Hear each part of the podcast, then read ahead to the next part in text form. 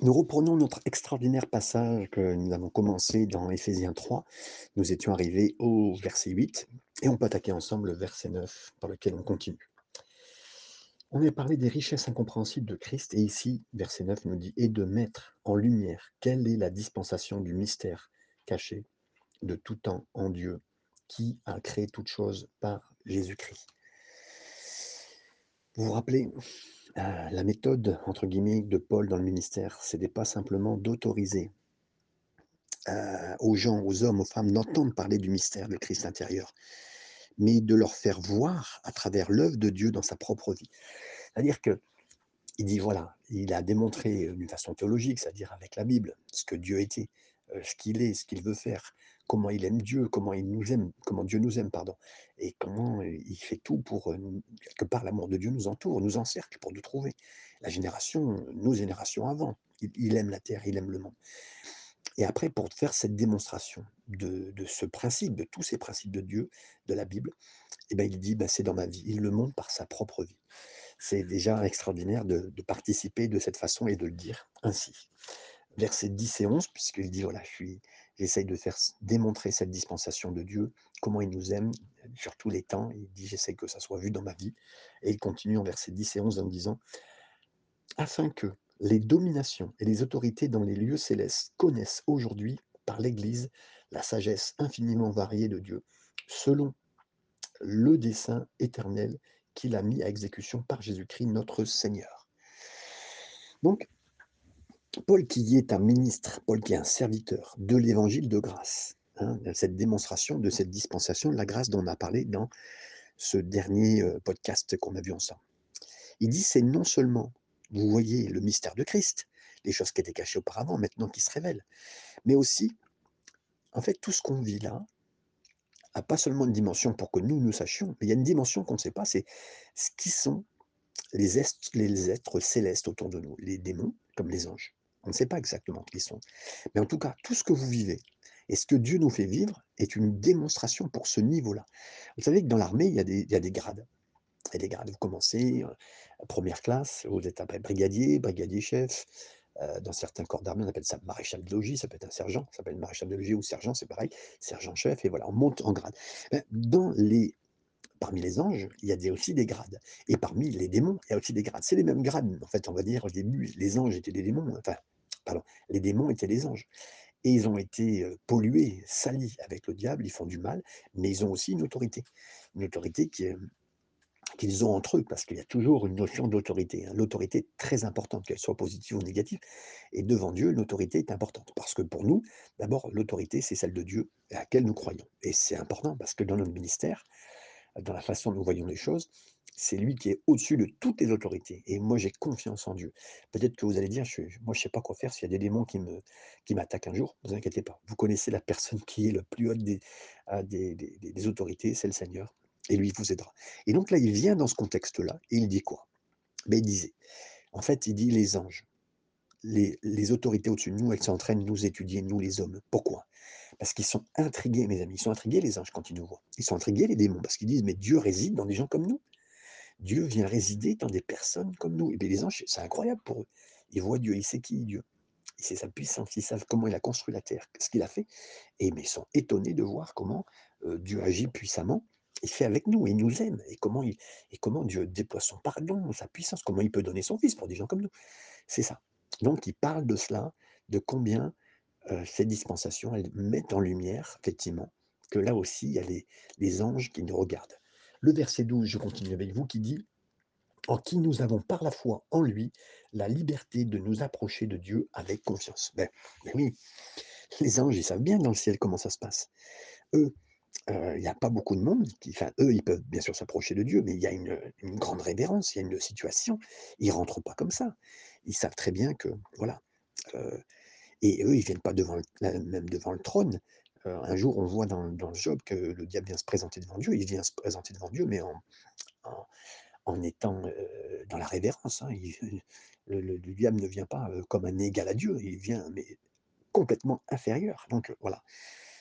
Et donc ils sont étonnés, les anges et les démons, de voir que des gens comme nous, des gens qui peuvent, qui sont l'Église, qui sommes l'Église, peuvent rentrer dans la salle du trône, dans la présence de Dieu, quand ils veulent, hein, qui peuvent venir vers leur Père céleste et jeter leurs problèmes sur le trône, sur le trône de la grâce, pardon et dire au Seigneur: «Seigneur, entends-nous» et là et Dieu est d'accord quand ils arrivent, il a dit: «Mais approchez-vous de moi, mais avec, heu heu, avec, pas avec prestance, mais avec, avec, de tout cœur, puis n'ayez pas peur de le faire». Oh, C'est incroyable, hein et à cause de cela, nous, heu, on ne sait pas, mais c'est à cause de Christ, ce qu'il a fait la croix.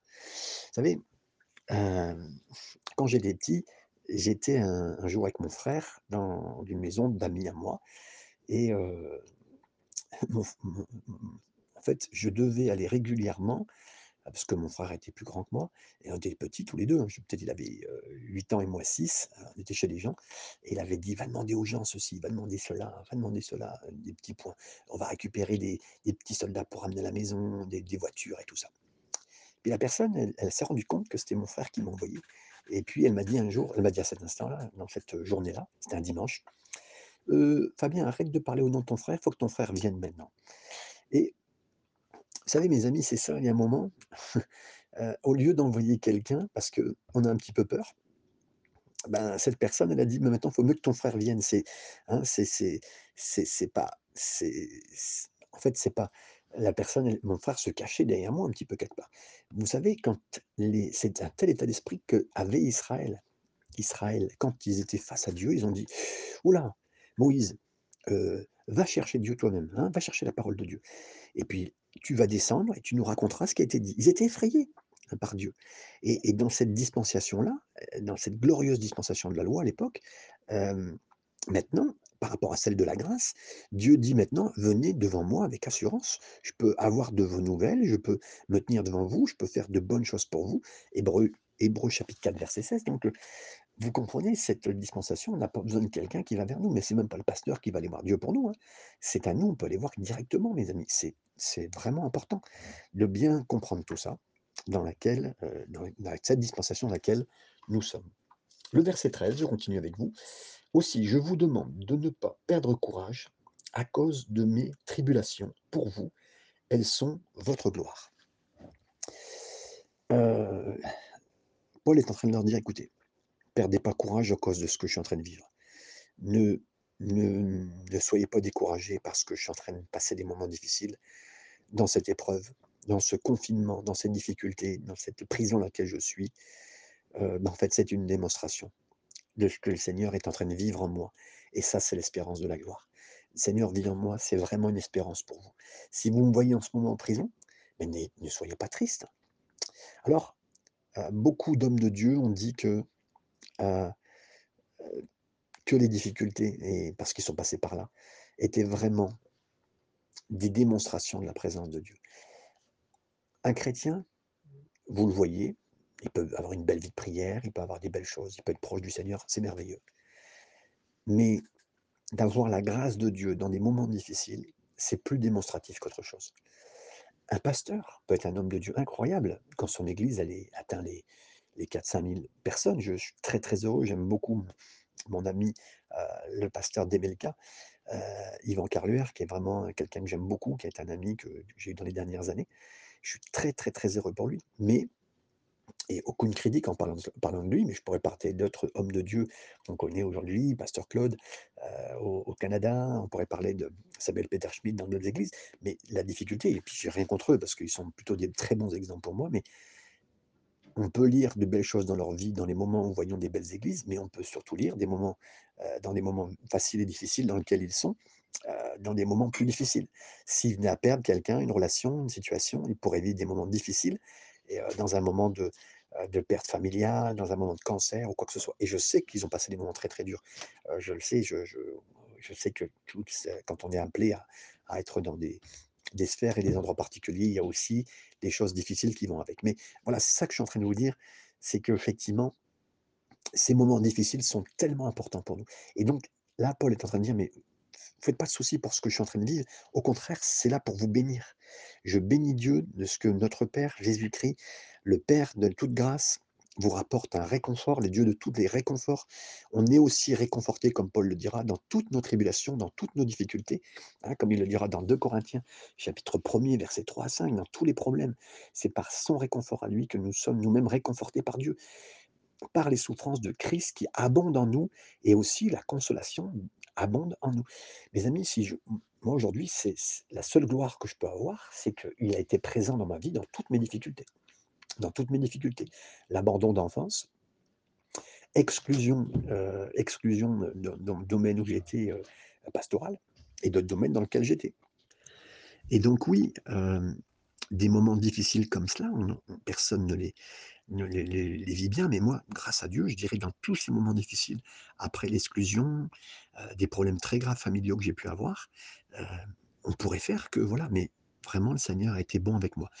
En dans d'autres mots, et pour c'est ce que Paul dit ici, je vais souligner avec vous dans, dans ce chapitre qui est important, en d'autres termes, le degré d'écrasement, le degré d'épreuve, de difficulté dans lequel vous vous trouvez, sera le degré de consolation que vous recevrez. Alors il y a certains qui vont dire, bah, sacrée consolation. Oui mes amis, la grande consolation du Seigneur. La consolation nous vient afin que nous puissions à notre tour consoler les autres, avec une consolation qu'on aura trouvée en lui. Et donc ce passage est si important, mes amis, parce que Dieu nous permet de traverser des épreuves, mais qui sont écrasantes comme jamais, comme Paul l'a fait, comme Paul l'a vécu, afin qu'on puisse aussi explorer, qu'on puisse aussi expérimenter sa présence, son réconfort, le fait qu'il reçut nos larmes. Et là, on les partage aussi avec les autres, parce que dans ces moments-là, on dit, mais Seigneur, t'as tellement été bon. Et dans nos moments les plus sombres, nous ne recevons vraiment que ceux qui ont traversé des difficultés similaires. Moi, aujourd'hui, quand quelqu'un me parle de sa famille, me dit ben, mon père m'a abandonné ou ma mère, je peux comprendre. Si quelqu'un me dit ben, vous savez, je suis pasteur et j'ai vécu des moments très difficiles dans le mouvement dans lequel j'étais, ils m'ont laissé du jour au lendemain, je peux comprendre. Si quelqu'un me dit j'ai vécu des moments très difficiles familiaux, ben, je pourrais comprendre aussi. Et celui qui a parcouru le même chemin que vous, ben, vous pourrez dire ben, j'ai trouvé la consolation en Christ. Hein. Et là, ces paroles vont être comme pour vous, mais comme de l'eau dans un désert, ou pour lui comme, ou comme pour vous. Hein.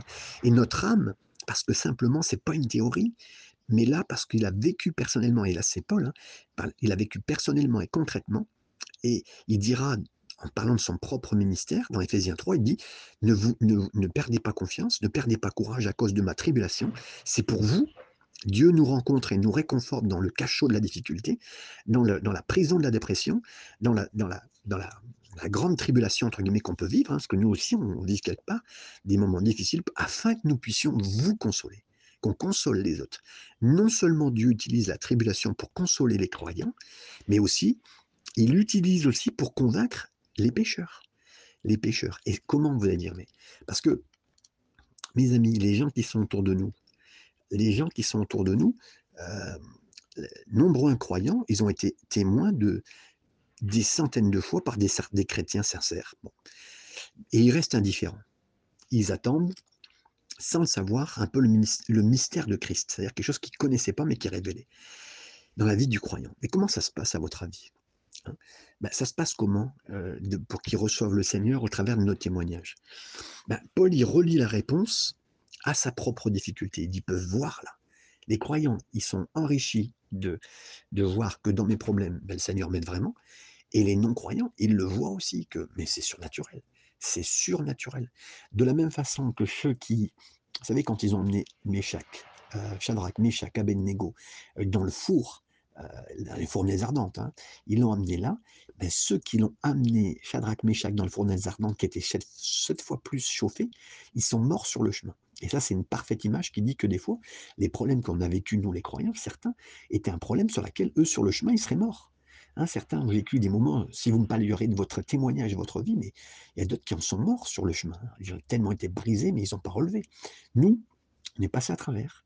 On est passé à travers le feu, on est passé à travers les difficultés. Et ça, ça laisse pour des choses, mais incroyables. Et je pense aussi à cette image que vous relirez dans Juge 7, vous connaissez, euh, la, fois où euh, Gédéon s'est retrouvé tout seul contre les Manianites, avec, ben, il devait prendre que 300 bonhommes avec lui, avec des, des, cruches, avec dedans une torche. Hein, vous pourrez revoir le, Spotify que j'ai fait, le, podcast dans Juchette, hein, et les épées.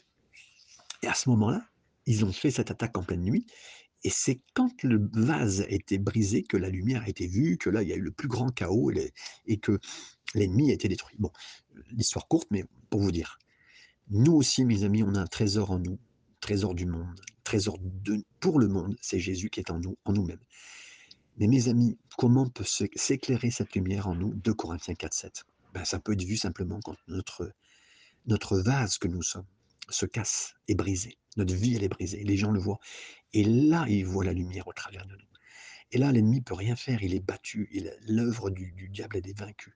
Ils se retournent les uns contre les autres. Mais comment ça peut faire que vous êtes passé à travers un cancer? Comment ça se peut que vous êtes passé à travers de, de problèmes financiers? Mais comment ça se fait que vous avez été plusieurs fois abandonné dans votre vie, que vous êtes encore vivant? Mes amis, c'est ça, c'est ça. Hein, je je vous savez, quand quelqu'un n'a pas le Seigneur et que lui est brisé, souvent j'ai vu des gens, heu, des histoires de serial killers ou de gens qui ont tué des gens, enfin qu'importe, hein, qui sont devenus dangereux pour cette terre. C'est des gens qui ont quand même un arrière-plan, mais heu, potentiellement difficile, dangereux, avec les mêmes épreuves et le Seigneur, il y a une délivrance, il y a une possibilité. Et là, nous sommes nous aussi des gens qui sommes passés à travers par la grâce de Dieu et on voit au travers de notre vase brisé que nous sommes, parce qu'on est des vases brisés, on voit maintenant la, lumière du Seigneur que nous montrons à des non-croyants. Et ça, c'est un mystère pour eux pour l'instant. Et le Seigneur est bon au travers de ça. Donc, euh, comprenons bien la dimension que Paul nous apporte dans ces versets. Versets 14 à 16. À cause de cela, je fléchis le genou devant le Père de notre Seigneur Jésus-Christ duquel tire son nom toute famille dans les cieux et sur la terre, afin qu'il vous donne, selon la richesse de sa gloire, d'être puissamment fortifié par son esprit dans l'homme intérieur. Ah, Paul dit, mais tant que je serai en prison, je vais prier. Il dit, je vais prier pour que le Saint-Esprit vous fortifie dans votre homme intérieur. Mes amis, et en plus l'image, hein, euh, l'image de, plier les genoux, je, je, j'ai toujours vécu, étant petit, je voyais, on allait aux réunions de prière, on avait des coussins de prière. On se mettait à genoux, mes amis, les gens, alors disons qu'ils s'endormaient sur leur chaise, hein, mais je peux vous dire que j'aimais tellement. Et, et aujourd'hui, quand, je ne vais pas vous dire que je le fais toujours, mais quand il y a une grande difficulté, vous me verrez à genoux. Vous me verrez à genoux de cœur ou, de corps, hein, mais voilà, vous me verrez à genoux. Je, encore récemment à l'église, euh, où je vais à l'église de Fréjus, j'étais à genoux, euh, je me mettre à genoux devant le Seigneur. Et je vois Paul dans cette dimension. Paul dira mes amis, et il me donne à, vous, à moi. Ne t'inquiète pas pour tes enfants, mon frère, ma soeur, toi qui es maman, toi qui es papa, prie pour eux. Ne t'inquiète pas à propos de ton église, prie pour elle, mets-toi à genoux. Ne t'inquiète pas pour ta communauté, l'endroit où tu vis, si ta ville, ta région, ta France, quoi. Prie que le Saint-Esprit travaille et travaille en nous. Hein. Et c'est ça qui est important de le savoir, que doit prier, qu'on a cette confiance que le Seigneur fera euh, toute chose à merveille. Et tant de gens ont des connaissances dans leur tête, mais ça n'a pas atteint encore leur cœur. Hein, il y a 30, il y a 30 à 40 euh, centimètres entre la tête et le cœur. Et Dieu dit, et là, comment ça se passe? Par la prière, Paul dit, je fléchis les genoux, je prends la posture intense devant Dieu et je le prie. Et ma prière, c'est que la connaissance de ta théologie dans ta tête, elle fasse son chemin jusqu'à ton cœur. Et moi, j'ai plein de gens, et moi-même, hein, il y a des choses que je connais théologiquement, mais ça a besoin de descendre dans mon cœur. Verset 17. En sorte que Christ habite dans vos cœurs par la foi. Le grec ici, demeurer, ça signifie euh, en fait s'installer à la maison. Que donc Christ s'installe dans ton cœur, il s'installe à la maison de ton cœur. Paul dit ma prière, c'est que Christ soit à l'aise en vous, euh, c'est que là où il est à l'aise, il est chez lui, il sera heureux, il sera béni. C'est le Seigneur, hein, c'est lui qui sera heureux et béni d'être en vous. Fin du 10, verset 17 jusqu'au verset 19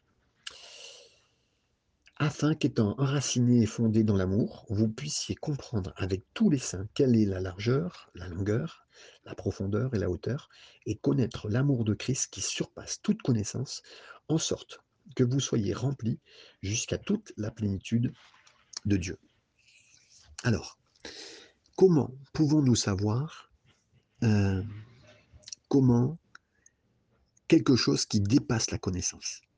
Comment pouvez-vous être rempli d'une plénitude de Dieu alors que Dieu ne peut même pas être contenu dans l'univers? Vous comprenez? Hein? Eh bien, je vous suggère que la réponse ici, elle réside dans cette phrase. Quand il est dit être enraciné, des racines, et fondé, donc la fondation d'une maison. C'est quoi être fondé? C'est quoi être enraciné? Ben, C'est quelque chose qui est mis en terre. C'est quoi l'amour? Ben, Écoutez, le bois du calvaire, le croix, la croix a été enracinée. C'est-à-dire qu'on a fait un trou, on a posé le premier pylône avec le second qui est croisé, et dessus, il y avait Jésus qui était dessus. La croix, elle était ancrée. Par conséquent, j'aimerais vous dire, la seule façon dont je peux vraiment connaître l'amour qui dépasse toute la connaissance, eh ben, c'est de fixer mes yeux sur la croix, de demander au Seigneur que ça passe de ma tête à mon cœur, de voir quelle est la largeur, la longueur, la profondeur, la hauteur de l'amour de Dieu. Et je crois que le Seigneur le fait, hein, la profondeur. Et, mmh, je vois ça, l'amour du Seigneur, quand il étend ses mains à la croix. Quand je le vois, que ses clous sont rentrés dans, dans, ses, non pas dans la main, hein, mais dans, le, dans les poignets, dans les pieds. Et c'est là que le, Seigneur fait tout cela. On le sait, hein, que on le reverra au ciel, cet amour, mais jusqu'où il est allé pour nous? Ben, J'aimerais vous dire que même avant la fondation du monde, Apocalypse 13, 8, ben, il a pensé à nous, il nous aimait. Ses souffrances, elles dépassent tout ce que nous pouvons comprendre. Où est-ce que Jésus est allé? Il est allé jusqu'à où?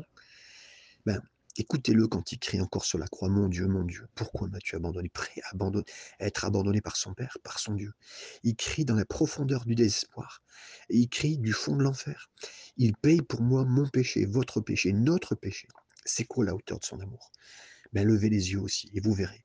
Sur la croix, en train de prier, il a dit, au moment où on le fait le plus de mal, il, est encore en train de prier, Père, pardonne-leur. Waouh Ils savent pas ce qu'ils font. Mes amis, c'est... Et là, je vous dis simplement que des phrases, mais que le Seigneur vous fasse bénéficier de cette compréhension. C'est vraiment une compréhension de, le vivre. Et s'il faut arrêter ce moment alors qu'on est en train de parler et puis demander de la compréhension plus en plus grande de qui il est. Et donc je veux croire que cette seule compréhension, la, chose la plus importante, la seule façon dont je veux vraiment savoir ce qui dépasse la connaissance, ben, c'est de considérer la hauteur, la profondeur, la longueur de la croix. Celle qui est enracinée et fondée sur une colline qui s'appelle le calvaire, l'endroit où qui ressemblait à un, crâne. Et je me souviens de chaque fois que je vais à la, table sainte, que je prends la, communion, la sainte scène, je ne veux pas abandonner la table du Seigneur, je ne veux pas abandonner cette table. Et à chaque fois que je que je veux prendre ce pain, ce vin, je veux vraiment reconnaître, reconnaître de plus en plus. C'est là qu'on soit rempli de plus en plus de la plénitude du Seigneur. Pas seulement pendant la Sainte Seine, mes amis, en comprenant dans les moments de prière, en laissant le Seigneur nous toucher. C'est là que vous serez enraciné, ancré dans le mystère de Dieu, dans l'amour, et de considérer la croix. La croix, elle est valable même si on se plante, mes amis. Elle est valable. Elle reste là. La, croix, il y avait un chant qui disait, la croix reste debout. Que tout s'écroule, que ma vie s'écroule, que ma vie chrétienne s'écroule, parce qu'elle peut s'écrouler, et puis l'église où vous êtes, elle est extraordinaire, le pasteur que vous aimez, il est extraordinaire, mais tout peut s'écrouler. Les, valeurs, les, fondements dans lesquels vous seriez pourraient s'écrouler, la croix reste debout. Et peut-être que vous seriez même la personne qui s'écroule, et là vous seriez très déçu, mais la croix, elle reste debout. Et je vous encourage à regarder encore plus la croix. Je finirai avec les deux derniers versets de ce chapitre qui disent Or, à celui qui peut faire, par la puissance qui agit en nous, infiniment au-delà de tout ce que nous demandons ou pensons. À lui soit la gloire dans l'Église et en Jésus-Christ, dans toutes les générations et au siècle des siècles. Amen. Ici, il dit, à lui soit la gloire dans l'Église et à tous les âges, tous les âges, c'est-à-dire toutes les, les, générations. Hein. En d'autres mots, ce qui commence ici va se poursuivre à un plus haut degré. Car le ciel, ça ne sera pas si différent que ce qu'on est en train d'expérimenter sa gloire en ce moment sur Terre. Hein. Là, bien sûr, ça va augmenter, hein, mais c'est le début, c'est les temps d'adoration, les temps d'adoration, de communion avec le Seigneur, les temps d'interaction avec le Seigneur où on parle, il parlera avec nous, les temps d'intercession sincère, profonde. Mais lorsqu'une personne marche vraiment selon l'Esprit, ça peut prendre un peu de temps afin qu'elle se rende compte qu'elle est entrée au ciel, mais elle est au ciel quand elle prie. Et quand il arrive finalement, parce qu'elle continue simplement à adorer, à se réjouir, à expérimenter le Seigneur, comme il le fait sur terre, mais ben, les contraintes s'estampent, et même sont éliminées, et seront entièrement éliminées. L'énergie n'est plus limitée, la chair, elle n'est plus omniprésente, mes amis, et c'est ce qui va se passer au ciel. Vous savez, quand on se rapproche, on prend du temps dans le Seigneur, dans sa présence, on prend du temps avec sa parole ben, en fait, on, nourrit, on nourrit le vrai esprit. Là, je ne parle pas de, du cerveau. Hein.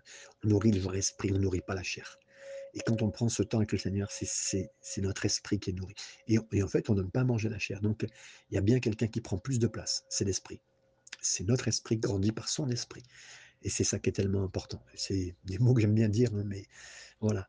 Donc le Seigneur vous bénisse avec toute cette belle démonstration d'Éphésiens 3 qui est extraordinaire, qui est bénissant, qui est puissant.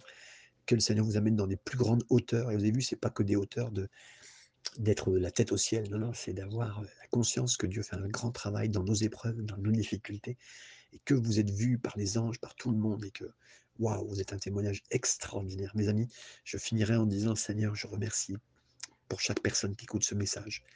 Ils sont des vases brisés, mais Seigneur, les gens voient la lumière à travers eux. Et euh, plein de personnes qui sont d'accord écouter ce message ne pensent pas qu'ils sont quoi que ce soit. Ils ne pensent pas que certains sont brisés sur un lit d'hôpital ou brisés depuis des années dans une maladie ou des finances, comme je dis souvent, ou une famille brisée ou des problèmes. Même leur cœur est brisé, Seigneur. Tu sais, certains, cœur brisé. Mais toi, tu sais, Seigneur, que c'est un vase qui a été brisé, dans lequel ta lumière, elle est vue.